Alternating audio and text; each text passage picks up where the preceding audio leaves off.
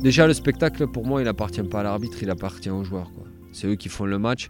C'est comme je me souviens à une époque, la Ligue avait instauré un protocole pour que les arbitres rentrent en premier. Je suis rentré une fois ou deux et après je suis rentré derrière les équipes. Le, le terrain ne m'appartient pas. Moi, je suis juste là pour aider les gens à, jouer ensemble, à conduire une rencontre euh, par rapport à l'équité et par rapport à la règle. Vous reconnaissez cette voix? C'est celle d'un des plus grands arbitres du rugby mondial. Je suis Johan Zuckmeyer et vous écoutez La Cravate, le podcast de Rugby Mercato. La Cravate, c'est le podcast rugby où on prend le temps de discuter avec des personnalités extraordinaires. C'est un peu une bulle intemporelle où on s'autorise à échanger sur leur parcours unique parsemé de réussites et parfois d'énormes coups durs. D'abord attiré par le foot, mon invité découvre le rugby à Castres à la faveur de la mutation professionnelle de son père. Passant par Groyer et Cagnac-les-Mines, c'est dans le 8 de devant qu'il se régale sur le terrain. Suivant les conseils paternels, il découvre l'arbitrage à 19 ans et après deux années passées à concilier jeu et arbitrage, il se consacre au sifflet à son entrée en école de police. Gravissant les échelons un à un, il est un des rares arbitres professionnels français et fait partie du gratin de la planète rugby. Comme vous l'avez sûrement deviné, j'ai eu la chance d'échanger avec Romain Poite. Du top 14 à la Coupe du Monde et du 6 Nations à la Champions Cup, Romain se remet perpétuellement en question pour continuer à progresser.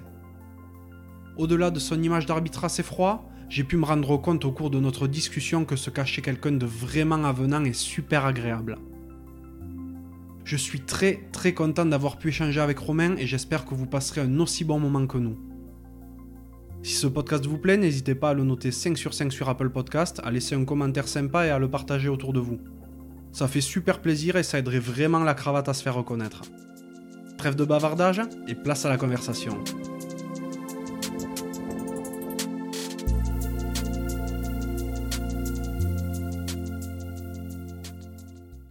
Bonjour Romain. Bonjour. Comment vas-tu? Ça va, ça va, un peu fatigué, mais euh, ça va. Et ouais, ouais c'est vrai que tu sors d'une séance de, physique là. Donc tu m'accueilles au, complexe sportif de Bérat, à côté de Toulouse, enfin, dans la région toulousaine. C'est ça. C'est un super beau complexe. En plus, il fait beau là. On est, euh, on est bien calé aujourd'hui, donc euh, c'est le top. Tout le monde connaît Monsieur Poit, l'arbitre de top 14 et l'arbitre international. Moi, ce qui m'intéresse beaucoup, c'est de savoir de quoi rêvait le petit Romain. Alors le petit Romain, il rêvait de rien du tout, parce qu'il a suivi le, fil de, la vie avec, euh, juste euh, passion, et puis pour me retrouver à cet étage-là. Mais quand on, commence, ne serait-ce que le rugby, quand on est jeune, ou l'arbitrage un, peu plus, un peu plus âgé, comme ça a été mon cas à 19 ans, on a juste envie de, faire du sport, de prendre du plaisir, et puis... Euh, et puis après, bon, la compétition, elle vient bien sûr avec l'appétit et, l'évolution, mais, mais je dirais que euh, j'avais juste envie de, faire un sport, un beau sport euh, avec toutes ces belles valeurs qui, est le rugby et, prendre du plaisir euh, comme un jeune, un jeune peut en prendre en faisant du sport. Ouais, t'étais quel genre de petit garçon? Alors j'étais j'étais un peu dissipé et ma foi ma carrière professionnelle m'a orienté sur quelque chose de, de, plus de plus structuré puisque j'étais policier et puis je finis je finis arbitre enfin en tout cas je finis arbitre je suis arbitre pour aujourd'hui mais, euh, mais quand, euh, euh, j'ai recroisé un professeur une fois qui m'a, quand je lui ai dit le métier que je faisais, il a été très surpris parce que j'étais un peu dissipé. Puis j'avoue, je me suis mis à l'arbitrage aussi. mon père m'avait gentiment dit que ça pourrait compléter ma formation et en plus me faire fermer ma gueule sur le terrain parce que je comprendrais un peu plus les, les difficultés du, du rôle du gars qui est tout seul au milieu. D'accord, donc c'est grâce à ton papa que tu es tombé dans l'arbitrage?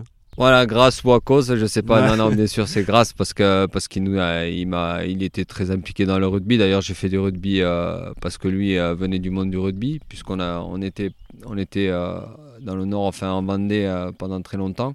Et là, j'ai fait du, du, foot et après, naturellement, quand je suis arrivé à, à l'âge de 10 ans dans le Tarn, il m'a, mis le pied à l'étrier euh, parce que lui était un passionné et, euh, puis, euh, et puis il a suivi ma carrière de joueur, bien qu'elle soit, on ne peut pas parler de carrière, mais en tout cas du moment où je jouais.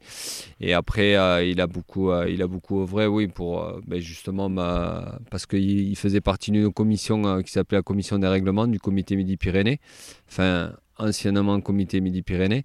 Et euh, il cherchait des arbitres et il est venu me voir, j'avais 19 ans, et il m'a dit euh, est-ce que ça t'intéresserait et, puis euh, et puis voilà, ouais. Non, non, c'est lui qui m'a beaucoup orienté dans le rugby, oui. D'accord. Et au préalable, tu as fait quel type d'études?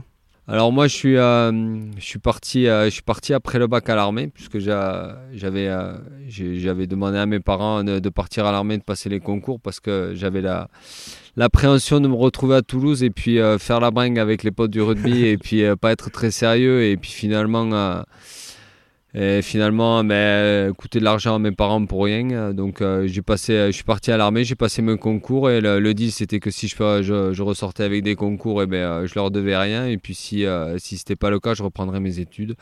Et, ma foi, ben, je suis sorti de l'armée le, 31 janvier et je crois le 10 janvier, j'avais mon concours de, de la police nationale. T'as attaqué en police à quel âge alors moi je suis rentré en, police en janvier 97, donc ça a été euh, l'année 97, ça a été une année ben, d'apprentissage en école, mhm. puisque ça dure un an la formation. Ensuite j'ai eu un poste euh, pendant deux ans et demi à Lyon, j'ai eu mon premier poste à Lyon. Et euh, ben, le, rugby, le rugby à l'époque était très implanté dans, dans, la police et, et j'ai eu la chance d'être rapatrié rapidement sur Toulouse en 2000, en septembre 2000. Et puis euh, j'ai exercé à, Toulouse jusqu'en 2007. Et après, euh, vu mon statut euh, au, niveau, au niveau World Rugby, j'ai pu accéder à un contrat avec la fédération et être à plein temps jusqu'à aujourd'hui. bon, pour, pour revenir un petit peu sur, sur ta carrière rugbystique, même si, comme tu le dis, tu n'as pas joué à très haut niveau, comment ça s'est passé Tu as attaqué où? Alors moi j'ai joué donc euh, le pied euh, à l'étrier m'a été proposé à Castres puisqu'on habitait à Castres avec, mon père où j'ai joué jusqu'en cadet première année. Ensuite je suis parti à, Groyer rejoindre des, des, copains euh, de sélection qui sont mes amis encore aujourd'hui et où j'ai joué pendant 4 ans. J'ai fait KD2, les deux années de Crabos et une année de Réchelle. Et ensuite, je suis parti parce que j'étais à l'armée et que, descendre du bus pour rentrer dans la caserne, ça m'excitait pas trop. Donc, je suis allé dans un club à, côté d'Albi qui s'appelle Cagnac-les-Mines, qui, qui évoluait à l'époque en honneur pour faire une saison et un peu plus, puisqu'après je suis rentré à l'école de police et à l'école de police, euh, j'avais signé à Carcassonne, qui était en Fédéral 3 à l'époque. Euh, mais comme on nous avait gentiment invité à ne pas, pas prendre de risques sur, euh, sur le sport euh, en dehors de l'école de police, j'ai arrêté, j'ai arrêté. Et comme ça, en parallèle, ça faisait deux ans que je faisais de l'arbitrage.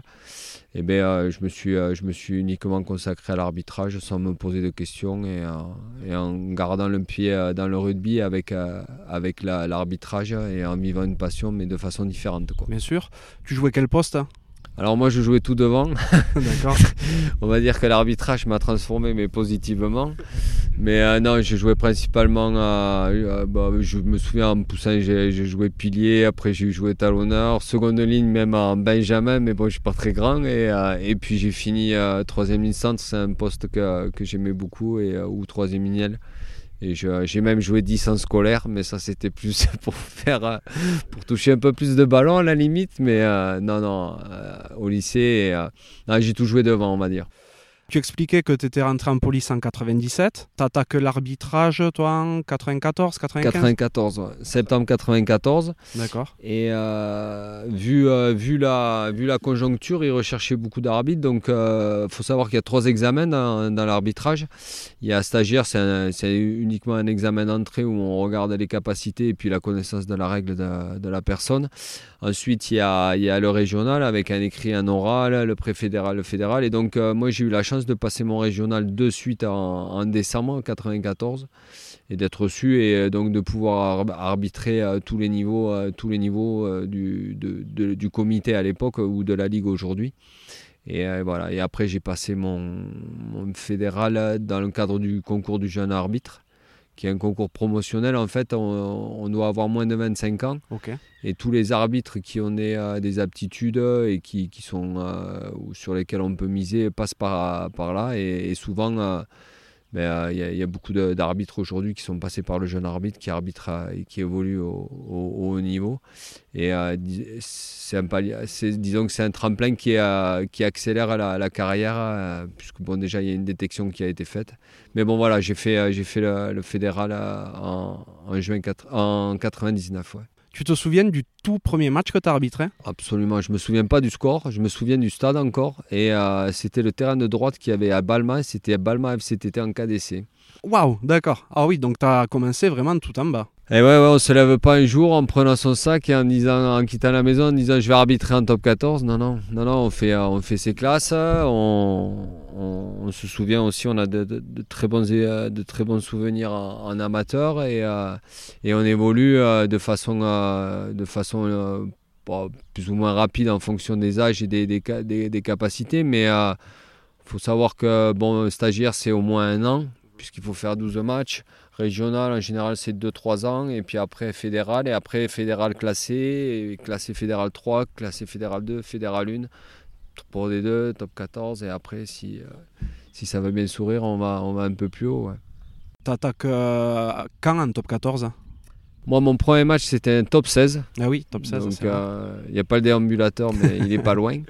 Et non, non, c'était en top 16. C'était Perpignan-Grenoble. C'était en mars 2004. Ok.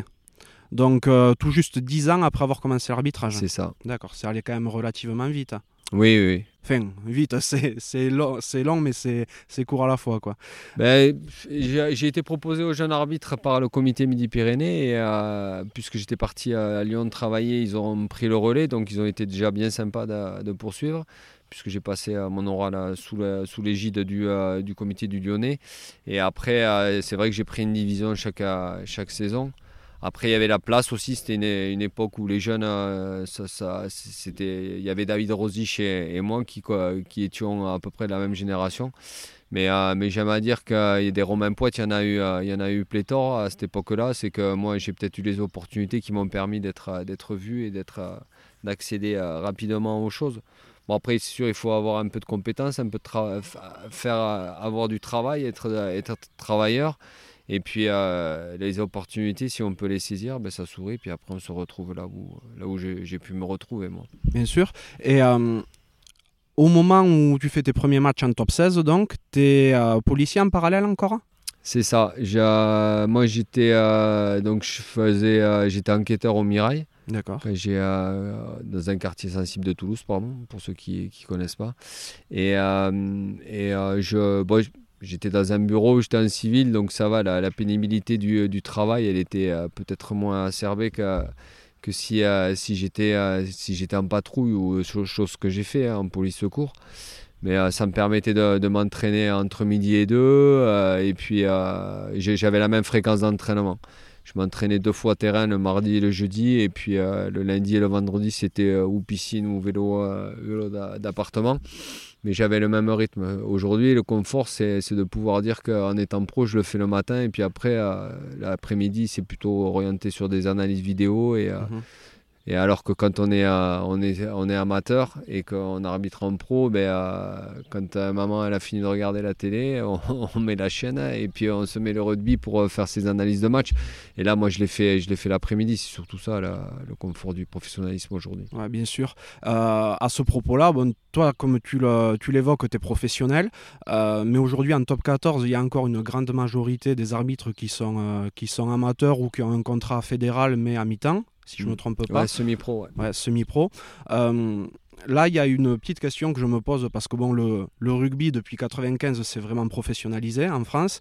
Tout le monde est pro, que, que tu ailles du staff aux joueurs, en passant même. Enfin, maintenant, quand tu es en espoir, tu as, as, des salaires qui sont très corrects.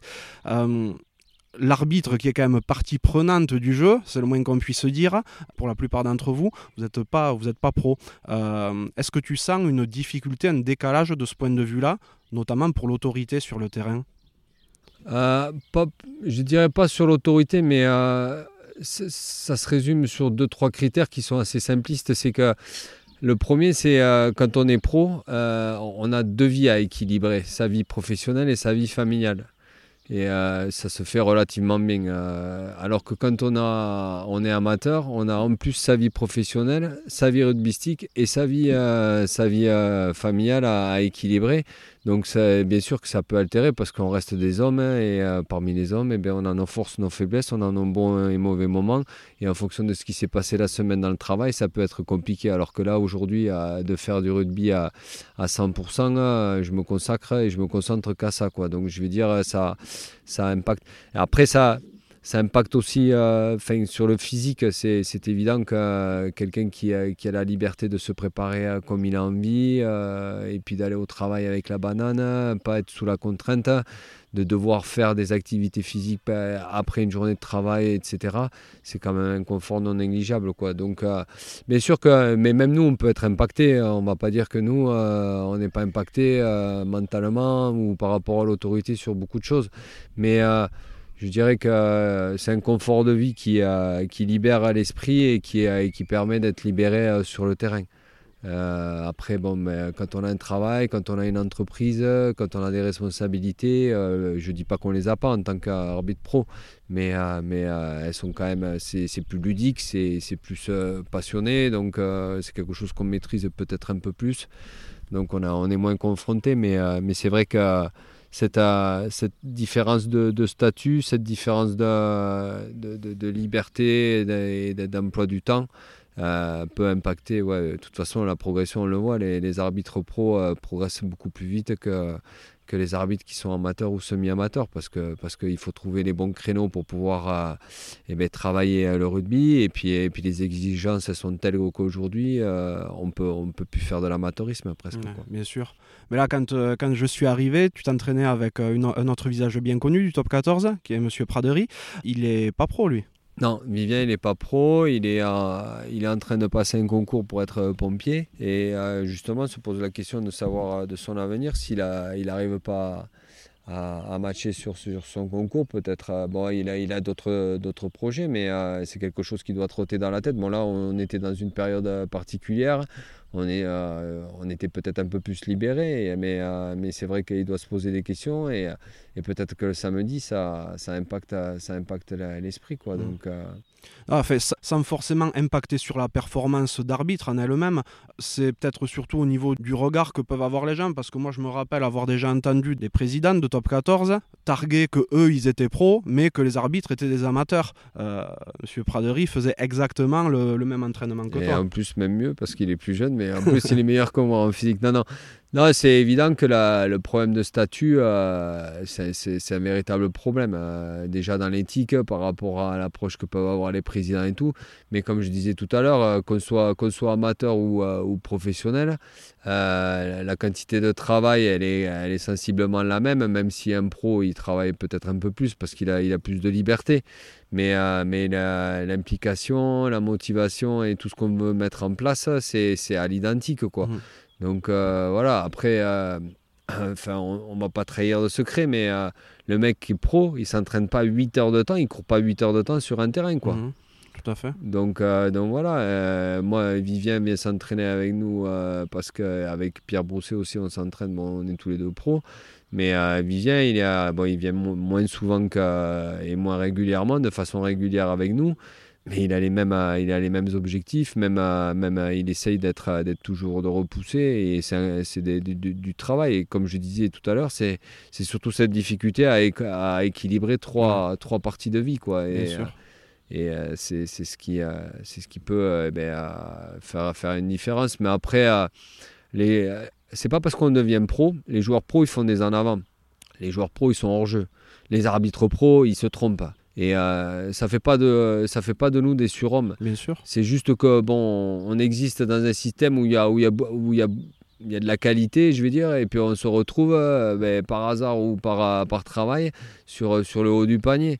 Mais ça ne fait pas nous, de, nous des surhommes. Et, et dans, le milieu amateur, même en comparaison par rapport aux joueurs euh, ou que ce soit les arbitres, il y a des gens qui sont peut-être plus forts mhm. Que, que, que, des joueurs pros. Ouais.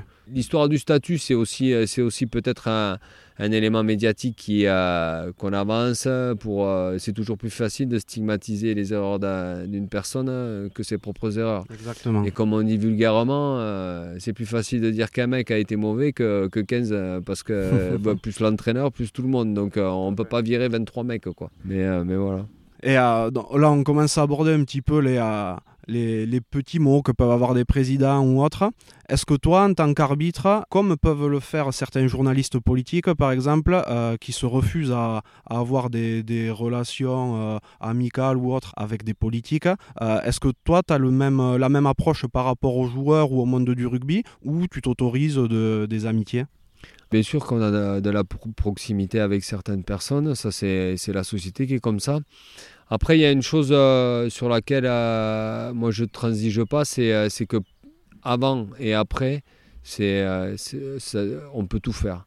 Par contre, pendant, sur le terrain, pendant 80 minutes, chacun fait son job et chacun reste à sa place. Et à partir du moment où la personne a compris ça, et que, par affinité, ben, on se retrouve, on se retrouve et ben, euh, moi, il n'y a aucun problème. Bien sûr, il y a des joueurs avec qui j'ai des, des, profondes relations, il y a des, euh, anciens joueurs, euh, maintenant même certains qui sont présidents, avec qui j'ai des, relations, parce qu'on sait très bien que sur le terrain, il n'y aura pas de cadeau, et que chacun fera son travail, chacun restera à sa place. Je me souviens quand on faisait les ambassadeurs de la Ligue, on partageait des moments, mais moi j'adorais ces moments avec les joueurs, et décomplexés, sortis de tout contexte. Euh, ben, et, c'est pour ça aussi que j'ai fait, la formation que j'ai fait à Tous Business School euh, l'année dernière, où j'allais me retrouver qu'avec des joueurs et où j'étais le souffre-douleur, mais, euh, je me suis éclaté, quoi, parce que c'était, vraiment, vraiment agréable. Il se vengeait un petit peu? Mais ouais, et puis c'était, comme je disais, c'était de bonne guerre. Non, non, il y avait beaucoup de respect. Puis après, quand ils ont vu que bon, derrière, derrière l'homme au sifflet, qui est pas forcément agréable, il y avait, il y avait une, personnalité. Après, on a, on a, on a, on a lié des, des, relations et puis, euh, et puis non, puis c'était un bon moment et puis moi, moi j'avais tout intérêt et moi j'avais envie de ça parce que, parce que ça sortait du contexte et qu'on n'était pas, on n'est pas là pour se tirer les uns sur les autres quoi. Tu as un rôle qui est, ben, qui est soumis à, à la critique, comme tu, comme tu l'expliques, euh, à une forte pression des joueurs, des staffs, des, euh, des présidents, dirigeants et autres, et des spectateurs, bien entendu. Comment tu arrives à gérer cette pression?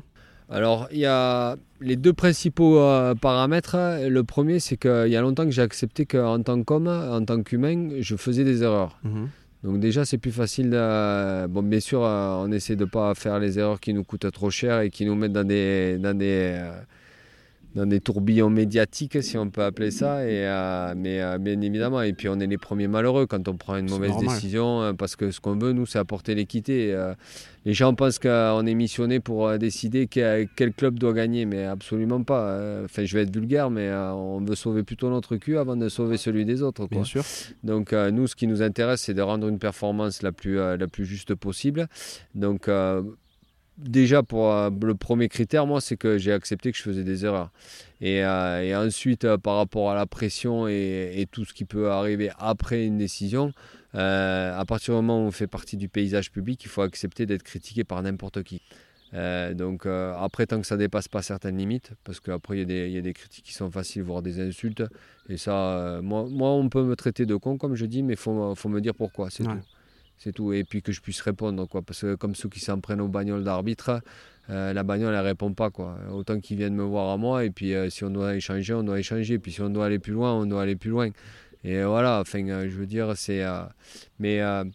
il y a ça, et puis après, celui qui va peser aujourd'hui, c'est l'expérience c'est qu'on a quand même essuyé pas mal de revers. Enfin, moi, j'ai essuyé pas mal de revers. J'ai eu mon lot de, mauvaises décisions, de, problématiques arbitrales, etc. Et aujourd'hui, euh, je m'en sers, je m'en sers pour, euh, pour être un peu plus, euh, un peu plus fort. Et, et puis, et puis bon, moi j'ai un caractère où, où je, j'ai un, un, fort caractère. Après, ça fait pas de moi un surhomme, mais, mais bon, je veux dire, je, je, prends, je prends les choses et je suis capable de les, de, de les assimiler et d'y répondre. Quoi. Donc voilà, après moi, je pense qu'il faut comprendre deux choses. C'est qu'à partir du moment où on se met en scène, eh bien, il faut, être accepté de, faut, faut, accepter la critique, euh, même par n'importe qui. Après, on préfère que ce soit par des experts ou voire par nos pairs. Et le deuxième, c'est que c'est qu'un homme reste un homme, quoi, avec ses forces et ses faiblesses, et qu'on et ne fera pas du 100%. Hein. Comme je, je, disais tout à l'heure, j'y reviens, les joueurs font, font des erreurs. Donc les arbitres euh, font, les, font des erreurs aussi. Après, bien évidemment, quand on est supporter d'une équipe, euh, l'erreur du joueur, on va la pardonner. Mais, mais l'erreur arbitrale, eh ben, c'est, c'est le fusible qu'on aime bien faire sauter. Mais, mais c'est pas, je veux dire, il n'y a, pas, a pas de mal à tout ça. Quoi. Exactement. Mais je pense euh, quand je te posais cette question, en fait, je pensais à euh, Nouvelle-Zélande Lions, en 2017, où ben, un peu malgré toi, tu as été au cœur d'une polémique, même si c'est avéré finalement que tu avais pris la bonne décision. donc ça a fait couler énormément d'encre. Tu as été sous le feu des, des critiques néo-zélandaises pendant des semaines et des semaines. Il était temps de partir, ouais. Ouais, je me doute. Et toi, comment tu le vis à ce moment-là? Bah, déjà sur le moment, euh, j'étais pas, j'ai manqué de lucidité parce que parce que c'est c'est ce qui m'a beaucoup frustré, c'est parce que euh, ça faisait quelque temps que je me posais la question s'il y a un match nul, qu'est-ce qu'on fait? Et là, on venait d'arriver à une égalité euh, sur 15-15, c'était la 78e. Donc, je me rappelle assez, assez bien même. Mais, mais ouais, donc, non, c'était. C'était juste euh, quand j'ai pris la décision. Bon, après, euh, j'avoue que je suis passé par la vidéo, mais c'était plus un prétexte pour ressortir du contexte et, euh, et, respirer et puis essayer de trouver une solution. Parce qu'au moment où j'ai sifflé, quand j'ai vu l'incompréhension qu'il y avait autour de moi de la part des joueurs, même les Blacks, euh, euh, ils n'ont pas compris. Quoi, là. Et euh, l'incompréhension, je me suis dit, il y a quelque chose qui ne va pas. Quoi. Donc après, j'ai bon, mais, j'ai peut-être été un peu coquin. Je suis passé par la vidéo en prétextant que je voulais vérifier quelque chose, et puis c'était pas ça. Et puis on a trouvé la solution pour sortir de, ça. Bah, ce qui a fait polémique, c'est que... Bon, après, tout le monde m'a dit que c'était la décision la plus juste, évidemment, mais ce qui a fait la, la polémique, c'est que je suis revenu sur ma décision initiale. Euh, et, surtout, moi, ce qui m'a gêné, c'est que euh, je suis payé pour, euh, pour prendre une décision comme ça à la 78e. Mhm. Donc, évidemment, j'étais très frustré. Bon, après, je ne l'ai pas montré sur la fin de match. Mais quand on est rentré au vestiaire, je ne vous dis pas ce qui s'est passé dans les vestiaires. Quoi. J'ai mis un moment à redescendre et, je m'en voulais énormément parce que, parce que voilà, c'était une décision équitable, mais qui aurait dû être prise à l'instantané. Quoi. Et, et, et on n'aurait pas eu. donc, c'était surtout ça. C'était plus la, frustration de ne pas avoir bien fait mon travail, de ne pas l'avoir fait avec intelligence, puisque c'était un réflexe d'avoir sifflé si vite, et de ne pas avoir pris le recul pour véritablement euh, prendre euh, toutes les garanties et prendre la bonne décision. Mmh. Après voilà, bon, tu t'en es, es pas mal sorti parce qu'au final tu fais quand même la Coupe du Monde euh, en 2019 et autres. Mais euh, c'est vrai que c'est, vrai qu'il faut pas aller sur les réseaux sociaux à ce moment-là, je pense quand même quoi. Non, non, mais moi j'y vais pas du tout. Je suis pas sur Facebook. Euh, je sais qu'il y a trois comptes à mon nom, mais il y en a un, ça a été créé par, par automatisme par Wikipédia, dès qu'on est sur Wikipédia. Il y en a un autre, c'est quelqu'un qui l'a créé, euh, et, je crois qu'il y en a un troisième. Non, j'y suis pas, je suis pas sur Twitter, je suis sur un seul réseau, c'est un réseau professionnel. Et, euh, voilà, et d'ailleurs, sur celui où, euh, où on s'est rencontrés. Tout à fait. Mais non, non, je suis pas sur les réseaux sociaux. La presse, la presse je la lis pas, pour être sincère parce que, parce que comme on dit vulgairement, mais euh, on se retrouverait au fond du garage euh, pendu à, une corde et puis, euh, et puis voilà. Parce que, mais bon, après, moi j'accepte la critique, mais je ne m'y attarde pas. Je sais où j'en suis, je sais où j'ai fauté, je sais où je dois, où je dois bosser. Donc j'ai pas besoin des autres pour, pour me, motiver. Enfin, c'est pas que j'ai pas besoin des autres dans la vie, mais j'ai pas besoin des gens pour me motiver afin de faire bien mon travail. Quoi. Bien sûr. Donc euh, c'est, euh, je, je, fonctionne comme ça. Mais bon, bien évidemment qu'il y a des amis qui lisent, euh, qui lisent la presse et qui, et qui me rapportent tout ce qui, se, se dit sur moi. Mais bon, à partir du moment, comme on l'a dit, on a intégré le fait que personnage public, eh bien, on est sur la scène, donc n'importe qui peut avoir un avis sur, sur sa personne. Bah, après, euh, chacun, chacun fait comme il a envie. Quoi. Ta première vie de policier, est-ce qu'elle t'a servi ou est-ce qu'elle te sert toujours dans ton euh, travail d'arbitre? Bah, elle m'a servi parce que, parce que euh, j'ai grandi avec, avec la police par rapport au caractère, par rapport à peut-être à la froideur des choses, enfin, ou en tout cas de ma personnalité. je suis pas quelqu'un qui monte beaucoup beaucoup ses sentiments sur un terrain. Euh, après, je pense que c'est une qualité parce que les gens savent pas si je suis, euh, si je suis bien, euh, bien serein ou, ou j'ai des doutes, ou etc. après, ça a aussi eu un impact. Je me souviens de, mon, mon, DTA à l'époque, ça s'appelait directeur technique de l'arbitrage, mon directeur à, Lyon qui m'avait dit Romain, faudrait pas que ton métier prenne trop l'ascendant sur, euh, sur ta fonction d'arbitre. C'est-à-dire que j'étais euh, j'étais un peu trop autoritaire. Bon, je le suis encore. Hein. Malheureusement, chasser le naturel et revient mythe au galop, mais. Mais il m'avait dit, ouais, il m'avait dit attention à, à pas à pas reproduire ce que tu peux, tu peux rencontrer euh, dans ton métier sur le terrain quoi le dimanche. Puis c'est vrai puis j'avais pas envie de bosser 7 jours sur 7 euh, donc euh, il m'a fallu bien un, un échappatoire et, je me suis détendu même si même si pas assez pour certains mais bon je, je me suis détendu je comprends. Tu es un arbitre qui est relativement discret sur le terrain. Moi j'ai toujours entendu dire que un arbitre qui avait réussi son match c'est un arbitre dont on n'entendait pas parler.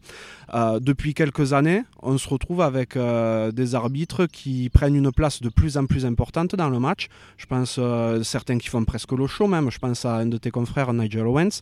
de quel côté toi tu te positionnes par rapport à ça, par rapport à la médiatisation qui est de plus en plus importante pour les arbitres et certains qui la recherchent même? Bien évidemment qu'au début on est content de passer à la télé. Euh, et puis d'être reconnu euh, aujourd'hui. Surtout, je vis dans une région euh, très rugbystique. partout où je vais, je croise quelqu'un, on discute, enfin, ou bonjour, je suis content de me rencontrer. Enfin, bon, c'est plus facile à, à ce moment-là qu'à la sortie des matchs, des fois, mais c'est une parenthèse. Mais non, c'est une question de personnalité. Moi, je ne suis pas, pas quelqu'un. Déjà, le spectacle, pour moi, il appartient pas à l'arbitre, il appartient aux joueurs. Quoi c'est eux qui font le match. C'est comme je me souviens à une époque, la Ligue avait instauré un protocole pour que les arbitres rentrent en premier. Je suis rentré une fois ou deux et après je, suis rentré derrière les équipes. Le, terrain ne m'appartient pas. Moi je suis juste là pour aider les gens à, jouer ensemble, à conduire une rencontre euh, par rapport à l'équité et par rapport à la règle. Donc euh, non, euh, après il y en a qui se retrouvent là-dedans, mais c'est une question de personnalité. Moi je ne juge pas. Moi je sais que je suis plutôt suis plutôt discret et puis que je ne cherche pas à, me mettre en scène hein, parce que si je me mets en scène, de toute façon, euh, l'adage est souvent, euh, est souvent euh, le leitmotiv d'un arbitre, c'est moi je finis un match, on ne parle pas de moi, c'est c'est là que j'ai été bon. Alors c'est que voilà. Donc après, il y en a qui aiment ça, il y en a qui sont sur les réseaux sociaux, il y en a qui se mettent en scène. Mais, euh, mais voilà, c'est, euh, c'est, j'ai pas à les juger, c'est des gens qui, euh, qui, qui, qui, fonctionnent comme ça. Et puis voilà, et après, comme moi, ils pourraient me juger négativement en disant Regarde-moi ce con, et, ils ne donnent pas envie d'être amis avec lui ou de passer des vacances. Ouais, je, vois, je vois tout voilà, après, après non, il y en a, il y en a, il y a la jeune génération qui est plutôt sur ça, mais les mises en scène. chacun, chacun a son caractère et chacun a sa façon de voir les choses. Tout à fait.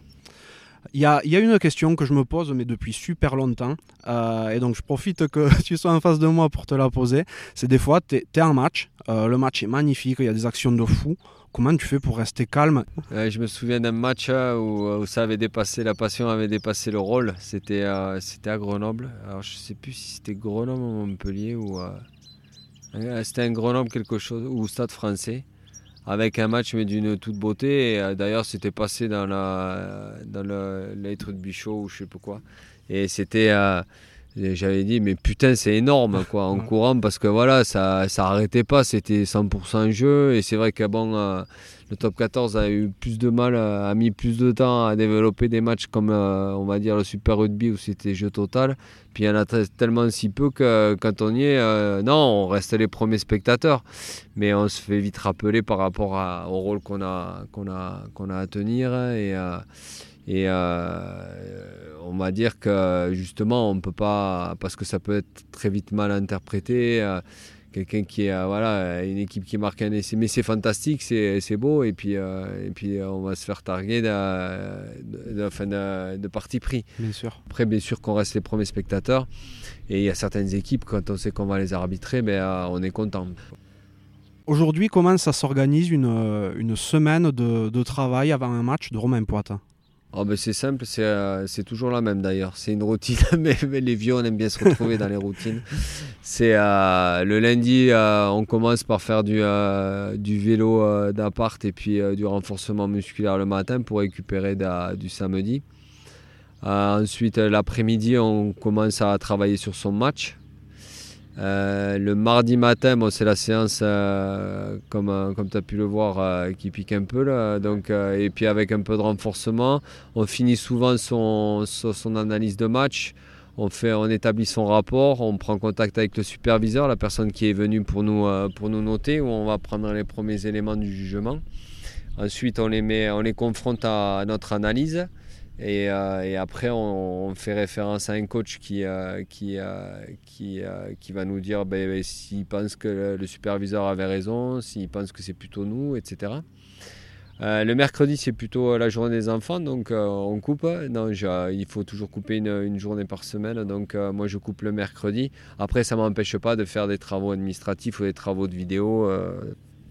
Le jeudi, c'est la, séance vitesse sur terrain avec un peu de renforcement. L'après-midi, on commence à s'orienter sur, sur le match qu'on va faire dans, les jours qui suivent, c'est-à-dire le samedi ou le dimanche. Donc on commence à analyser les équipes avec qui on va, on va travailler. Donc on va chercher des éléments euh, techniques, des éléments euh, humains, etc. pour, euh, pour faire en mhm. sorte que ben, ça se passe le mieux possible. Et, et, puis il arrive aussi qu'on finisse, qu'on finisse le travail de début de semaine, mais généralement il vaut mieux l'avoir fini le mardi soir, comme ça le jeudi on peut se tourner véritablement sur, sur le match d'après. Et puis le vendredi je m'en mets dans un centre à, euh, à, Muret où je fais, euh, je fais 30 minutes de, vélo en aquabike dans l'eau chaude et puis après 4 minutes de cryo et, euh, et puis le vieux corps que j'ai ben, est heureux et puis il peut aborder le samedi avec beaucoup de sérénité. D'accord, ça fait une ça fait une grosse semaine quand même. C'est fait bon, pour, pour connaître un peu les emplois du temps de, des joueurs pros, ils n'ont pas forcément des emplois du temps beaucoup plus chargés. Non, après, euh, on évolue dans un milieu individuel, donc euh, on n'a pas tout le confort peut-être qu'un club euh, peut, offrir à, des, joueurs. Mais parce qu'il y a aussi le statut de pseudo-entrepreneur qui, nous demande de la, logistique administrative, etc. Donc non, il faut s'occuper de soi et puis, et puis on a le temps pour. Donc eu égard à nos collègues qui sont amateurs, euh, on n'est pas là, on n'est pas là juste pour courir le samedi et puis euh, et puis voilà en disant voilà j'ai des, compétences donc euh, je suis là et puis basta non non il faut il faut travailler et puis il faut il faut être travailleur pour, pour se maintenir à, à, ce niveau-là. Ah oui, ben ça je, peux le confirmer pour, euh, pour t'avoir vu courir, euh, tu t'es ouvert le capot hein, tout à l'heure. Hein ouais, ouais, parce que j'ai vieilli et puis qu'il fait commence à faire chaud. Non, non, ouais, mais bien sûr, euh, la, difficulté, il vaut, mieux, il vaut mieux se mettre dans la difficulté la semaine pour être plus à l'aise le week-end. Tu as fait plusieurs fois référence à, à ton âge. bon, sans trahir de grands secrets, tu as 44 ans. Mm. Logiquement, l'âge limite pour arbitrer est de 45 ans. Toi, tu es arbitre international, donc tu peux, si tu le souhaites, bénéficier d'une dérogation, si je ne me trompe pas. C'est ça. Ouais. Tu vas la faire jouer? Ah ben là, j'ai mon contrat jusqu'en juin 2021. Bon, ça dépend de moi, mais ça dépend pas que de moi, bien sûr. Donc, euh, si mes performances sont, convenables, que je remplis, je remplis mes, euh, mes tests physiques euh, avec l'aptitude qui est nécessaire et, et les, les, minima requis, je, peux, je peux prétendre à continuer. Ouais.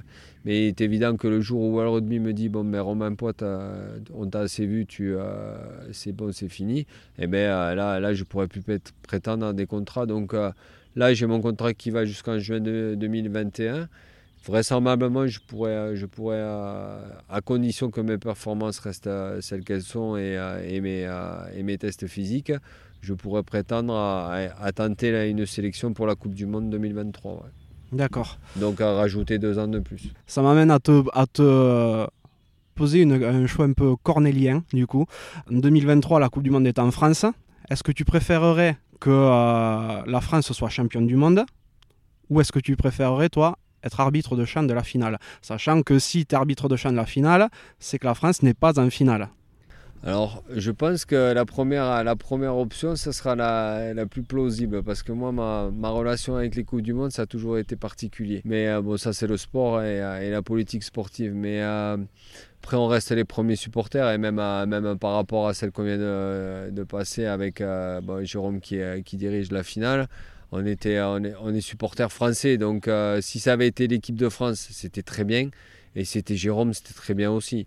Donc euh, on reste les premiers supporters, on souhaite euh, bien sûr le meilleur à, l'équipe, mais bon, si elle n'y est pas, ben, évidemment ça, ça, offre une opportunité supplémentaire à un arbitre d'être, euh, dans les phases finales.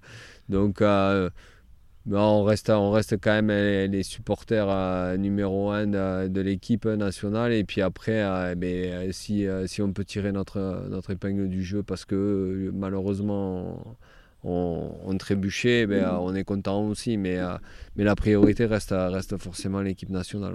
D'accord. C'est du politiquement correct. Ouais, oui, non, mais j'ai bien compris, je relance pas. Euh, non, parce que c'est vrai que c'est aujourd'hui le seul trophée, entre guillemets, qui, qui te manque, parce que tu as, arbitré euh, finale de top 14, finale de, de H-Cup, qui est devenu Champions Cup après. Même Champions Cup, non Tu as arbitré une finale? Non, non j'ai fait, euh, j'ai pas, j'ai fait la finale Celt aussi. Ouais. J'avais été invité, ouais. Bon, tu es sur le Six Nations, Coupe du Monde, tu as arbitré combien? 12-13 matchs déjà? Ouais, 12. Ouais. 12, 3 Coupes du Monde, 4 matchs de poule. Ouais, c'est ça. Donc, euh, bon, il te manque guère qu'une finale de Coupe du Monde sur le, sur le champ, parce qu'en 2019, tu étais sur, euh, sur la touche. Ouais, c'est ça. D'ailleurs, en tant qu'arbitre, quel est le plus grand moment, le, le plus énorme match que tu as vécu? Ah, le, match qui, euh, qui m'a beaucoup marqué et qui restera, parce que bon, c'était plus ou moins une réussite. Après, c'est plus facile quand c'est ces matchs-là. Mais, euh, mais ça restera la finale de, de H-Cup. Ouais, J'en étais sûr. Euh, Northampton Leinster. Parce que comme là, j'ai dit, euh, après, beaucoup de monde a, a tiré certains lauriers par rapport à l'arbitrage, mais comme j'ai dit, moi je me suis assis au volant d'une Ferrari, j'avais juste à tourner le contact et euh, ça roulait tout seul quoi. Parce que c'était un match d'anthologie avec euh, en plus un rebondissement incroyable. J'avais beaucoup arbitré Northampton cette saison-là en Coupe d'Europe. J'avais beaucoup arbitré le, euh, le, Leinster aussi. Et, mais j'ai. non, non, c'était un match véritablement pas, pas d'anthologie, mais je pense qu'il a marqué. a marqué et puis euh, dans un stade qui, est, qui restera le stade euh, fétiche euh, et pour beaucoup d'arbitres, le Millennium de Cardiff. Ah, ouais. Toit fermé ou ouvert? Toit fermé. D'accord. J'ai arbitré une fois avec le toit ouvert. C'était une ouverture du tournoi Destination. C'était Gala, Gala Irlande. il y avait eu un beau match. Hein. Les Gallois avaient perdu 20 à 40, je crois. Mais, euh, mais c'était ouvert avec le jour, ça faisait pas pareil. pareil les sensibilités, n'étaient pas les mêmes. J'avais été déçu. Mais bon, ça va, je vais pas me plaindre parce que j'y suis allé qu'une fois comme ça. D'accord. Mais pour, euh, pour rappeler un petit peu ce match de, de finale de H-Cup en 2011, il y a Northampton qui mène très largement à la, à la mi-temps. Et à deuxième mi-temps, ils mettent plus un point et ils se font défoncer par le Leinster qui, qui gagne assez largement au final. Moi, quand j'ai vu ce match, j'avais l'impression que les deux équipes avaient échangé les maillots à la mi-temps. C'était euh, incroyable. et même nous, on s'est posé plein de questions. Et euh, après le match, je croise euh, Joe Smith, qui était, qui était l'entraîneur du Leinster et que j'avais côtoyé à, à Clermont, que je connaissais un peu. Et je lui ai dit, mais qu'est-ce que tu leur as dit dans les vestiaires à la mi-temps bah, pour, euh, pour inverser une tendance Il m'a dit, j'ai dit juste une chose, c'est euh, tu es l'arbitre. Et puis voilà, on a bien rigolé. non, ça restera certainement un secret, mais euh, ouais, c'est peut-être aussi ce qui a fait l'avènement du, du Leinster d'aujourd'hui, parce que parce que c'était carrément impossible quoi, et, incompréhensible. Puis il y avait un tel leadership de, de Northampton sur, sur la saison et sur cette finale qu'on se demandait comment ils allaient faire. C'est vrai. J'ai une petite question qui concerne, euh, qui concerne la vidéo. Bon, après, je ne vais pas te demander ce que tu penses de la vidéo parce que voilà, tu es, en pleine dedans, donc euh, voilà. Je pourrais, me, je pourrais, Bon, mais alors je te le demande. Tu es content de la vidéo? Ben ouais, ouais, parce que la vidéo, bon, elle a, elle a ses, euh, ses bons et ses mauvais côtés, mais ça reste quand même un outil euh, presque indispensable aujourd'hui, vu les enjeux, vu les décisions à prendre, et on peut plus se tromper. Il y a, il y a 20 ans, quand un mot là, faisait 20 mètres et est tombé dans l'embut, on s'en foutait de savoir où était le ballon. Quoi. On, on, arbitrait une phase, on n'arbitrait pas. Mais aujourd'hui, on est dans le détail du détail et, et on ne peut pas se tromper. Donc la vidéo, pour nous, c'est quand même euh, c'est quand même une route de secours qui est, qui est, forcément importante. Après, on a une autre difficulté aussi d'utilisation, euh, où on était peut-être allé trop loin à un certain moment. Donc, euh, mais pour nous, ça, ça reste une valeur ajoutée. après, il faut aussi savoir en faire une utilisation qui, ben, qui énerve personne, quoi, et qui fasse pas perdre du temps. Mais faut savoir que si on appelle six fois la vidéo, c'est pas pour, euh, pour embêter les gens. C'est parce qu'on a, on a besoin de, certitude et que sur un match en jeu avec, euh, avec toutes les attentes, euh, parce que enfin, on, va pas là non plus je vais pas trahir un secret mais euh, on reste les traders du rugby quoi parce qu'avec euh, chaque décision qu'on prend ou non décision qu'on prend pas c'est des c'est des, des, enfin, c'est des paris financiers qu'on fait quoi. parce que parce que le résultat peut être peut être ben, intimement lié à ça quoi. Donc, donc non, la vidéo, ça restera un outil, un outil forcément important. Et, et, et, après, à nous de, faire une utilisation la plus juste possible de, ça. Mais, pareil, on met des hommes derrière des techniques, donc il faut accepter qu'ils se trompent aussi. Oui, tout à fait.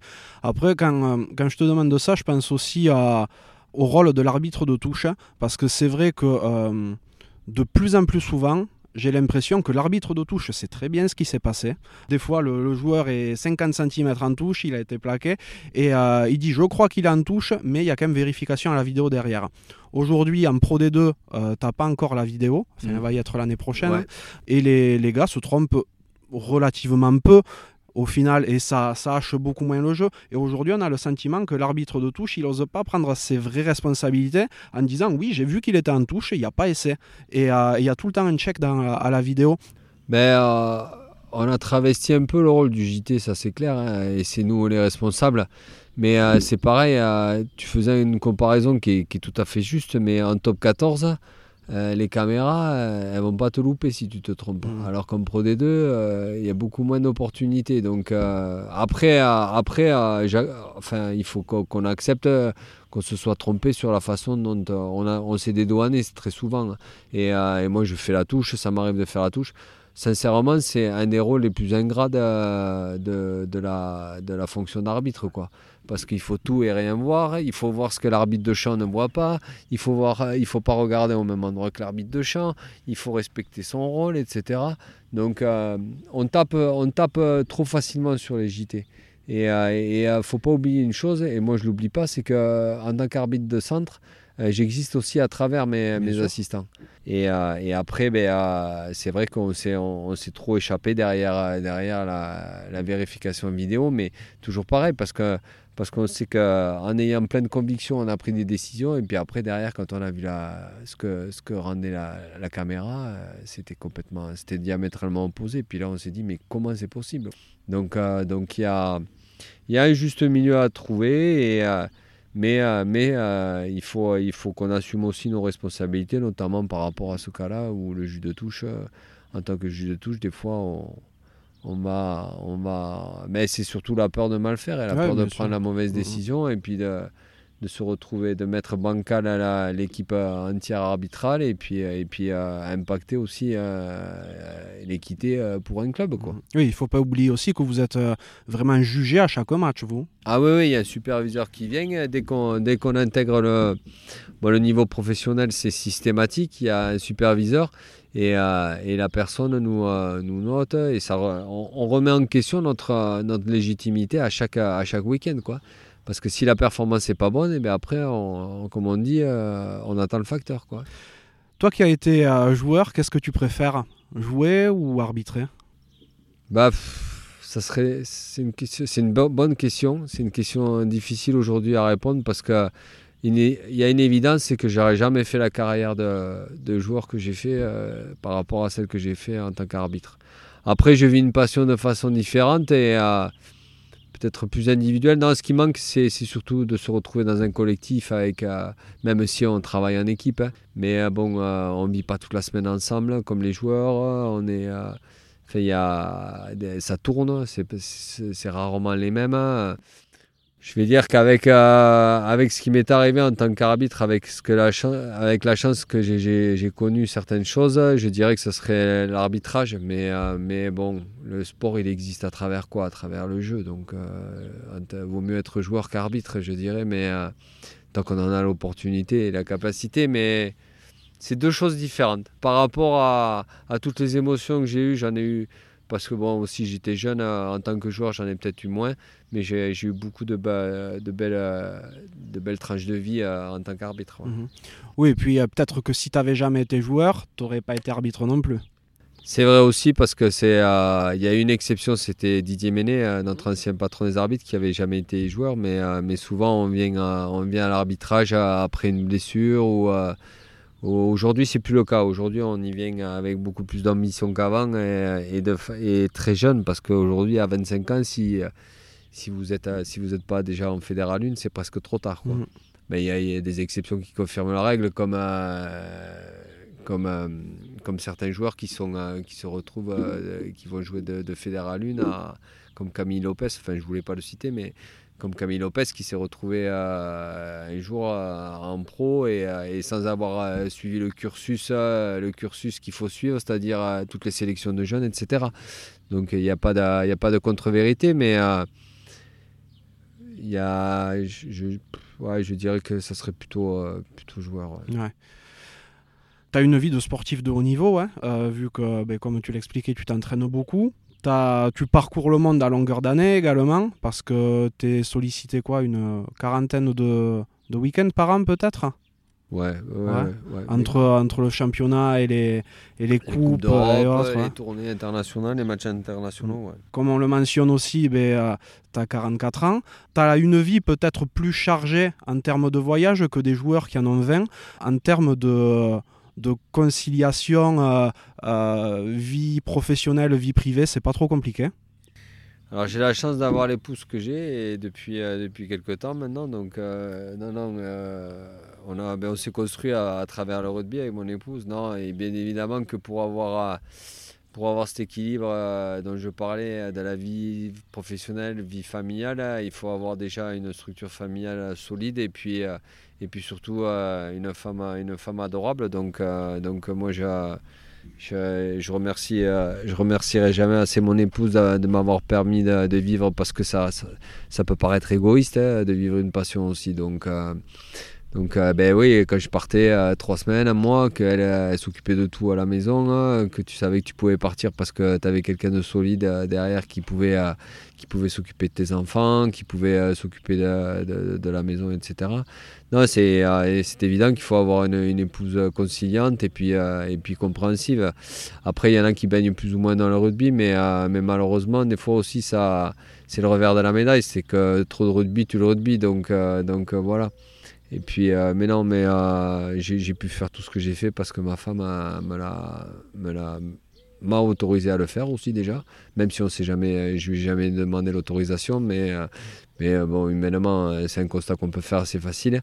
Et puis et puis après et puis après parce que parce que voilà, elle avait elle a, elle a cru en moi, puis elle a vu que ben, dans, ce, dans cette activité-là, j'étais j'étais pas trop dégueulasse, peut-être même meilleur qu'ailleurs, donc donc voilà, non, mais c'est euh, une équation qui est, qui est forcément euh, nécessaire pour, euh, pour pouvoir y arriver. Ouais.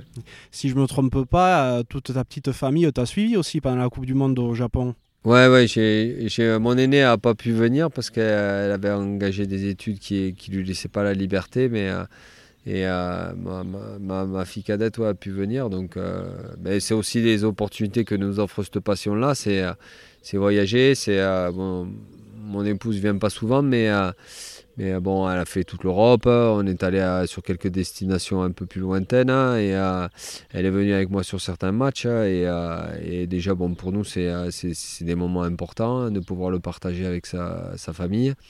Mais ouais, c'est aussi, aussi une chance de, pouvoir de pouvoir faire voyager sa, famille et découvrir, notamment la découverte du Japon, c'était quelque chose de fantastique. Je te crois volontiers.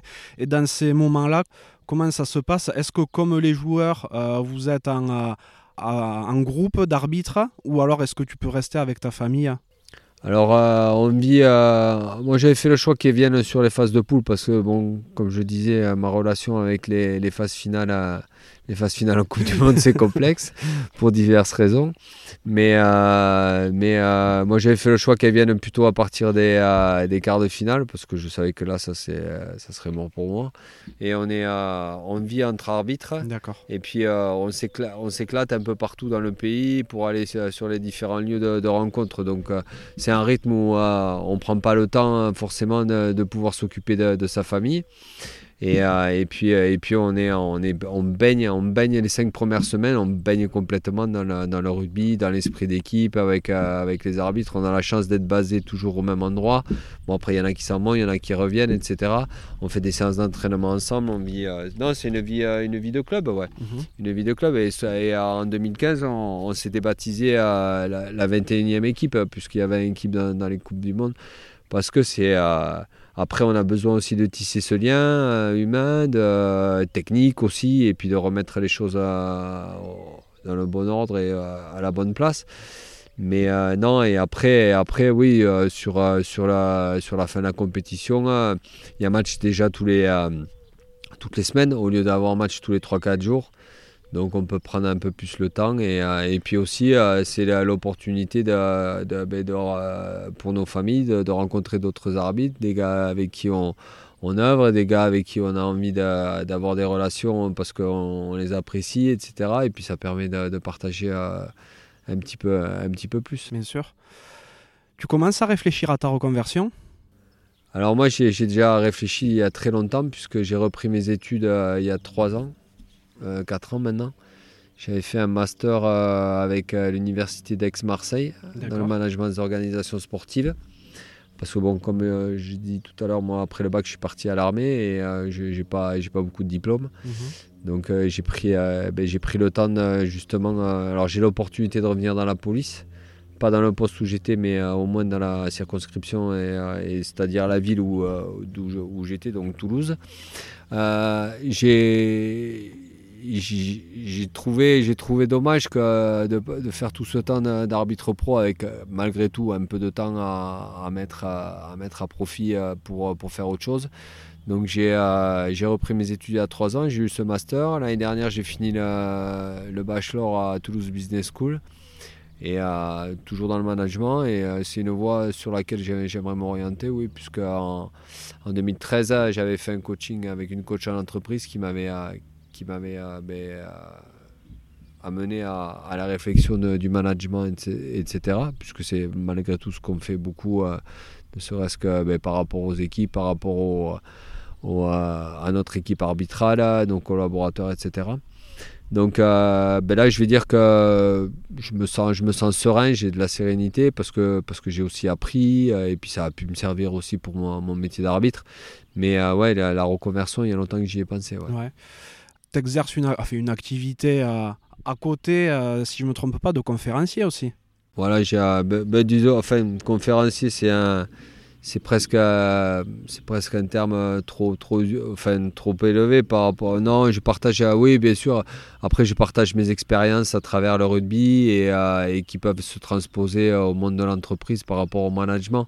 Et, je, me suis, je me suis nourri des formations que j'ai eues justement pour que mon discours soit, soit adapté. À... Au début, on le fait en ludique parce que ça plaît aux gens et puis, et puis qu'il euh, y a aussi ce côté un peu mystérieux et puis sectaire quoi de la secte euh, les arbitres c'est un monde euh, c'est pas un monde comme les autres etc et, et donc ouais ouais non, ça m'a permis de, de, développer cette activité en parallèle et mais c'est surtout un partage d'expérience parce que j'aime pas donner de leçons parce que j'en ai pas la compétence et surtout, et surtout l'envie. Donc, donc j'ai, je partage mes expériences managériales, souvent en négative, et pour aller euh, plus vers le positif. Et puis, euh, si les gens s'y retrouvent, eh ben, euh, c'est surtout autour de la dimension humaine. Quoi.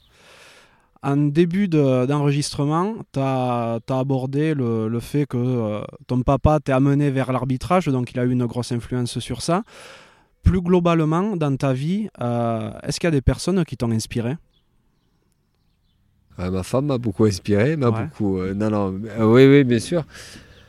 Après, j'ai pas j'ai pas de, modèle ou quoi que ce soit parce que je pense qu'il y y, il y a, toujours des choses bien à apprendre euh, chez, chez les personnes et des, choses des choses moins bien qu'on ne prend pas. Donc euh, non, je me suis pas, je me suis pas renfermé sur un modèle parce que parce que c'était pas, c'était pas ma fibre et puis euh, et puis il faut toujours aller voir ce qui se fait ailleurs. Ça peut être bien.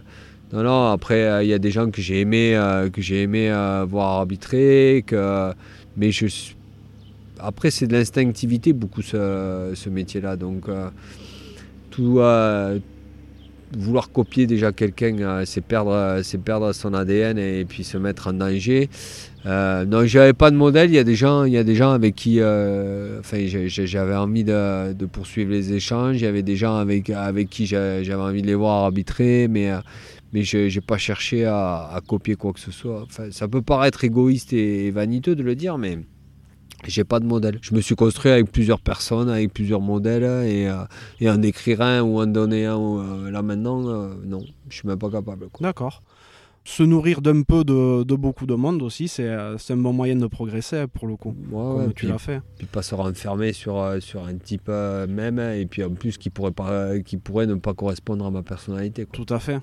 Si tu pouvais reparler au petit Romain quand il a attaqué le rugby ou même avant, qu'est-ce que tu lui dirais? Ah, Soit moins con. soit moins con, soit plus mature je pense que j'aurais jamais fait un.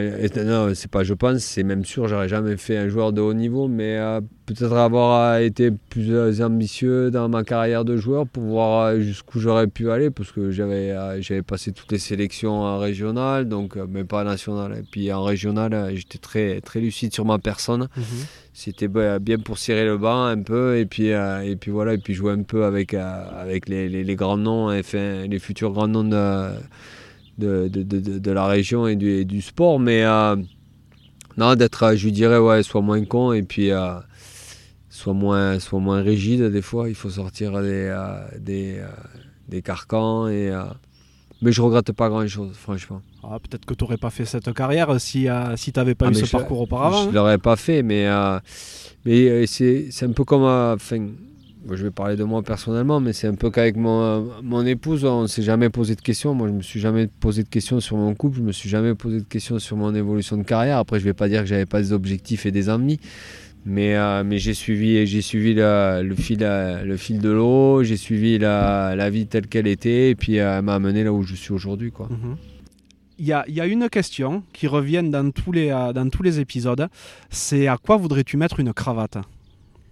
Alors la cravate, je la mettrai pas aux supporters parce que, comme je l'ai dit, c'est de notoriété publique d'insulter l'arbitre et d'être euh, d'être méchant avec nous. Mais euh, c'est surtout euh, aux parents, aux parents qu'on voit au bord des terrains, chez les jeunes, qui jouent une championnite qui, qui n'existe pas, ah. qui n'existe que pour eux, qui insultent les, qui insultent les, les adversaires de leurs gamins. On entend même des fois crève-le. Enfin, faut que ça reste jusqu'à ce qu'on joue la compétition la compétition, elle existe vraiment quand on est adulte.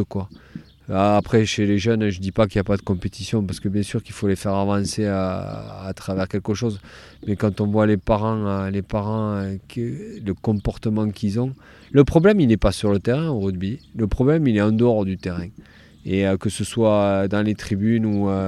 mais ces parents-là, quand ils commencent dès, dès, le plus jeune âge, ils se rendent ils se rendent pas compte, ils se rendent pas compte du mal qu'ils font et l'impact qu'ils peuvent avoir sur après euh, des gens parce que parce que euh, alors des arbitres mais c'est surtout on les voit même il y en a qui insultent leur propre gamin quoi ne, ne mets pas ton gamin au sport si si si si, c'est fin. Il faut accepter qu'ils aient un niveau qu'ils soient bons moins bons euh, enfin mais euh, c'est tellement, c'est tellement valeureux là, le sport, ça a tellement plein de... Bon après on, on avance les nôtres, hein, c'est toujours plus facile de parler de soi, mais le rugby il y a tellement de belles valeurs et même le sport c'est l'essence même de la vie quoi.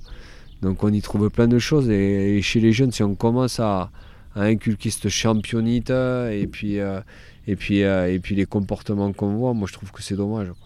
Ça me fait rebondir un petit peu sur euh, ben, la cravate qu'avait euh, administré aussi Quentin Lespio euh, aux parents qui, qui viennent le voir à la sortie de match des fois pour lui demander qu'est-ce que tu fais comme entraînement, tu prends quoi comme produit pour arriver à ce niveau? en fait, voilà, comme tu le mentionnes, le, le problème, c'est c'est souvent, les, ça peut être les parents qui vivent leur rêve par procuration, en définitive. Quoi. Et c'est ce que j'allais dire, et, et ils s'identifient à travers leur gamin, mais moi j'ai des filles qui font du sport c'est pas des championnes, mais je suis, euh, je suis content d'aller les voir jouer, euh, même à un bas niveau au basket pour l'une, et puis l'autre qui fait de l'équitation et euh, qui a fait deux fois le championnat de France, elle s'est plantée deux fois, mais, mais je m'en foutais, quoi. Enfin, c'était qu'elles vivent leur passion et qu'elles s'éclatent dans leur sport, quoi.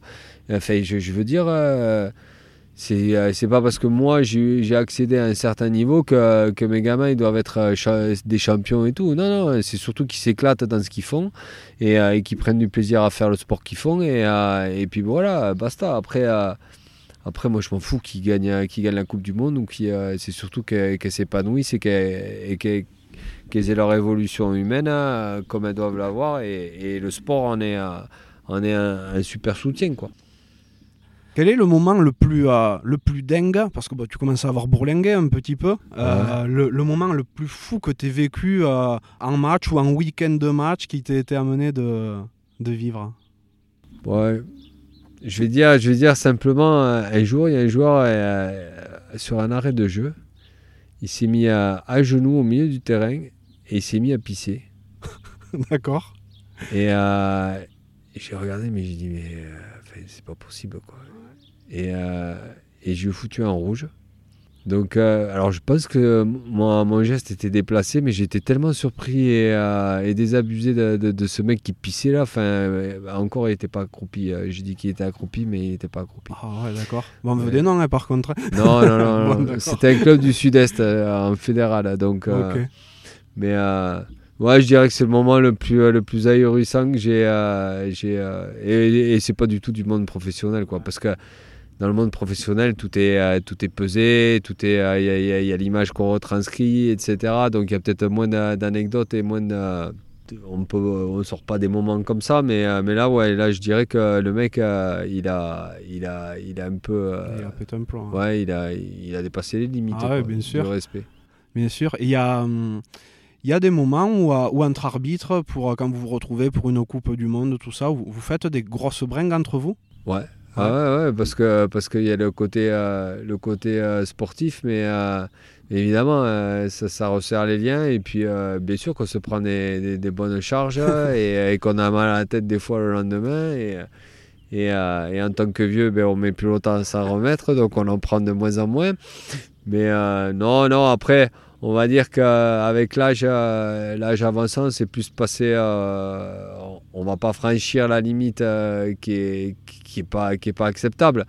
Mais on va se coucher, on est content, ouais, avec un bon vin, avec euh, mon coup, et, euh, et, puis voilà. Après, on va pas dans les discothèques, mais, euh, mais on s'est on partagé des bons moments, ouais. ouais, Ah, bah, je comprends mieux pourquoi vous vous êtes surnommé la 21e équipe alors en 2015.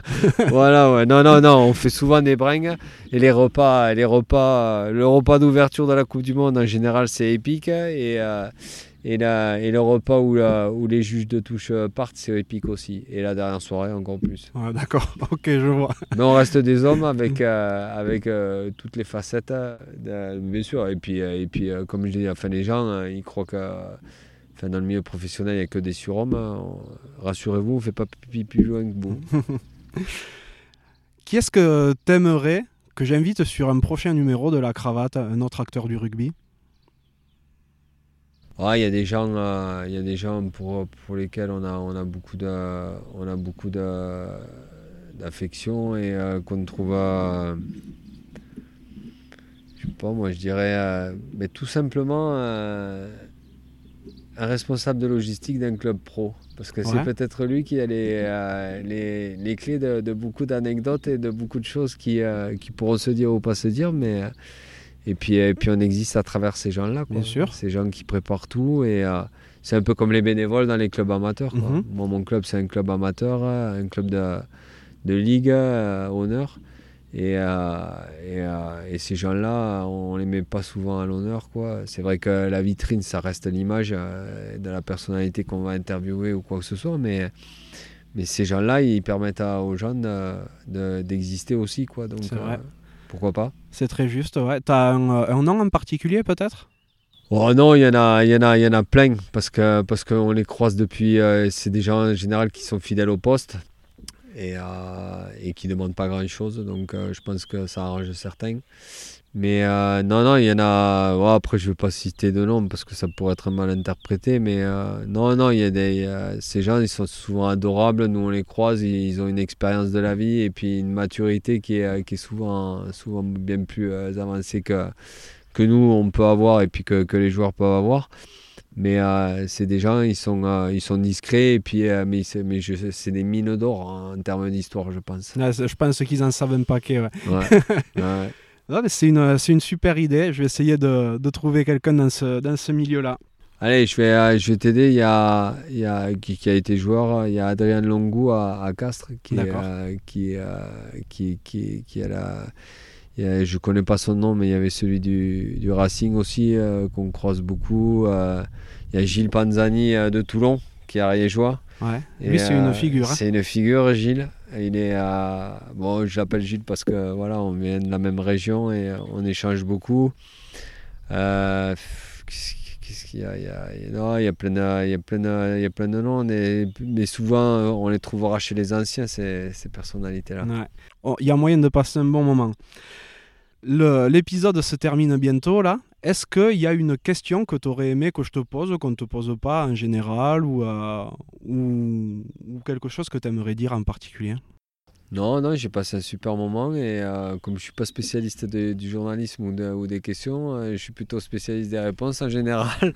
je vais pas, je vais pas prendre un rôle qui est pas le mien. Non, non, j'ai passé un très bon moment et puis, euh, puis c'est quand même plus facile quand c'est bien décontracté, sorti de tout contexte. Donc, donc voilà, non, non, la question. Quand est-ce que tu arrêtes à la limite euh, je, je sais- C'est peut-être la question à laquelle je ne saurais pas répondre aujourd'hui. quoi, On doit te que- la poser tellement souvent. Ouais, parce que ça commence à sentir le sapin, puis qu'on en a un peu marre de voir ma tronche, mais, mais bon, non, non, non, non, après, euh, non, non, j'ai passé un très bon moment, et puis, euh, et puis on a besoin de gens, euh, de gens comme ça qui sont proches de- des valeurs du rugby, notamment dans le milieu amateur, quoi. Super, ben c'est euh, c'est gentil. En tout cas, merci beaucoup Romain. J'ai euh, également passé un super moment en ta compagnie. Je pense que, ben, que cet épisode permettra à pas mal de monde d'avoir une autre vision du, du rôle d'arbitre, Enfin, si je peux me permettre, euh, faut pas oublier que derrière la fonction, il y a toujours un homme, quoi. bien sûr. Donc euh, après, après, il y en a qui l'abordent différemment, il y en a qui sont plus ouverts, il y en a qui sont moins ouverts, il y en a qui, euh, dégagent euh, moins d'envie de, les rencontrer. Et je pense que c'est mon cas, parce que j'adopte euh, moi un, caractère, c'est ma marque de fabrique, mais mais euh, faut pas oublier que derrière il y a des il y a des il y a des hommes et avec leur force et leur faiblesse et des fois euh, les gens se rendent pas compte des impacts qu'ils peuvent avoir euh, avec les mots qu'ils disent quoi. Tout à fait. Et donc, je le répète encore une, une fois, ça devient un peu l'habitude dans les épisodes. Là, aujourd'hui, on est, on est dehors, euh, sur une table de pique-nique, on est trop bien calé. donc, il faut pas s'étonner si, euh, mais si on entend des petits bruits d'oiseaux, des petits bruits de tracteurs, peut-être. J'en ai vu euh, un ou deux qui sont passés. Donc, voilà, vous inquiétez pas si vous entendez campagne. des petits trucs. Voilà, la exactement. En tout cas, Romain, merci beaucoup et bonne continuation. Merci et puis bonne longue vie à, à la cravate et au mercato. Alors. Merci beaucoup. À bientôt. Merci d'être encore là et d'avoir écouté cet épisode jusqu'au bout. J'espère sincèrement qu'il vous a plu. Si tel est le cas, ce serait super sympa de le noter 5 sur 5 sur Apple Podcast et de le partager autour de vous. Ça m'aiderait à encore plus le faire connaître et à convaincre de nouvelles personnes à jouer le jeu de la cravate. Si vous laissez un commentaire, sachez que je les lis tous. Pour me contacter, vous pourrez me retrouver sur LinkedIn ou Instagram en recherchant Johan Zuckmeyer. Vous pouvez aussi facilement trouver Rugby Mercato sur Facebook et Instagram. D'ailleurs, que vous soyez joueur, entraîneur ou que vous représentiez un club, n'hésitez pas à vous inscrire gratuitement sur rugbymercato.net, le site de recrutement rugby. A bientôt pour un nouvel épisode de la cravate.